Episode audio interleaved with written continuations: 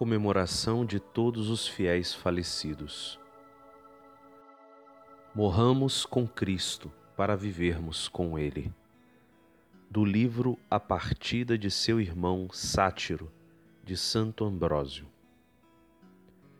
Percebemos que a morte é lucro e a vida castigo.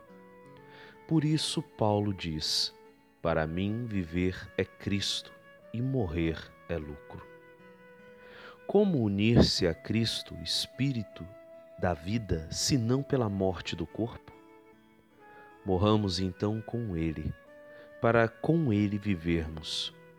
Morramos diariamente no desejo e em ato, para que por esta segregação nossa alma aprenda a se subtrair das concupiscências corporais. E como se já estivesse nas alturas, onde não a alcançam os desejos terrenos. Aceite a imagem da morte para não incorrer no castigo da morte. Pois a lei da carne luta contra a lei do espírito e apoia-se na lei do erro. Mas qual o remédio? Quem me libertará deste corpo de morte? A graça de Deus, por Jesus Cristo nosso Senhor. Temos o médico, usemos o remédio. Nosso remédio é a graça de Cristo, e o corpo de morte é o nosso corpo. Portanto, afastemo-nos do corpo, não se afaste de nós o Cristo. Embora ainda no corpo não lhe obedeçamos, não abandonemos as leis naturais, mas prefiramos os dons da graça. E que mais? Pela morte de um só, o mundo foi remido. Cristo, se quisesse, poderia não ter morrido. Mas não julgou dever fugir da morte como coisa inútil e que nos salvaria melhor, evitando a morte. Com efeito, Sua morte é a vida de todos. Somos marcados com Sua morte. Ao orar, anunciamos Sua morte. Ao oferecer o sacrifício, pregamos Sua morte. Sua morte é vitória, é sacramento e é a solenidade anual do mundo. Que diremos ainda de Sua morte se provarmos pelo exemplo divino que dela resultou a imortalidade? E que a morte se redimiu a si mesma? Não se deve lastimar a morte, que é causa da salvação do povo. Não se deve fugir da morte, que o Filho de Deus não rejeitou e de que não fugiu.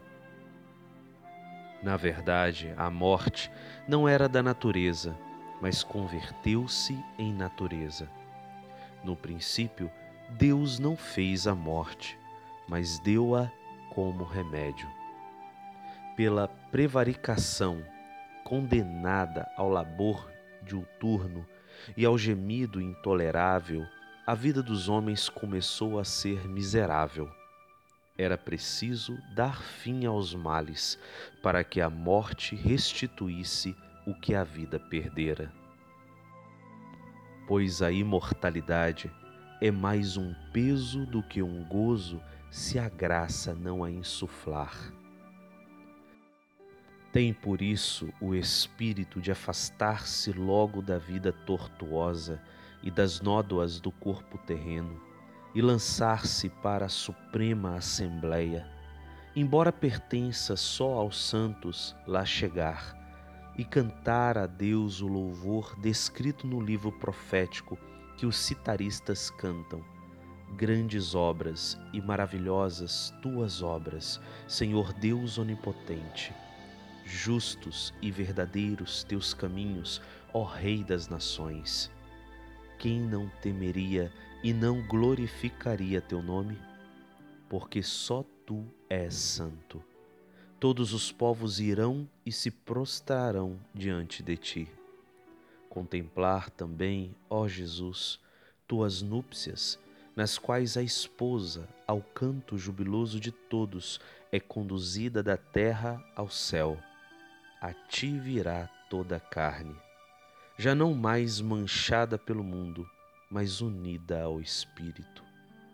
Mais que tudo, Davi desejou para si contemplar isto. Uma só coisa pedi ao Senhor, e ela busco: habitar na casa do Senhor todos os dias de minha vida e ver as delícias do Senhor.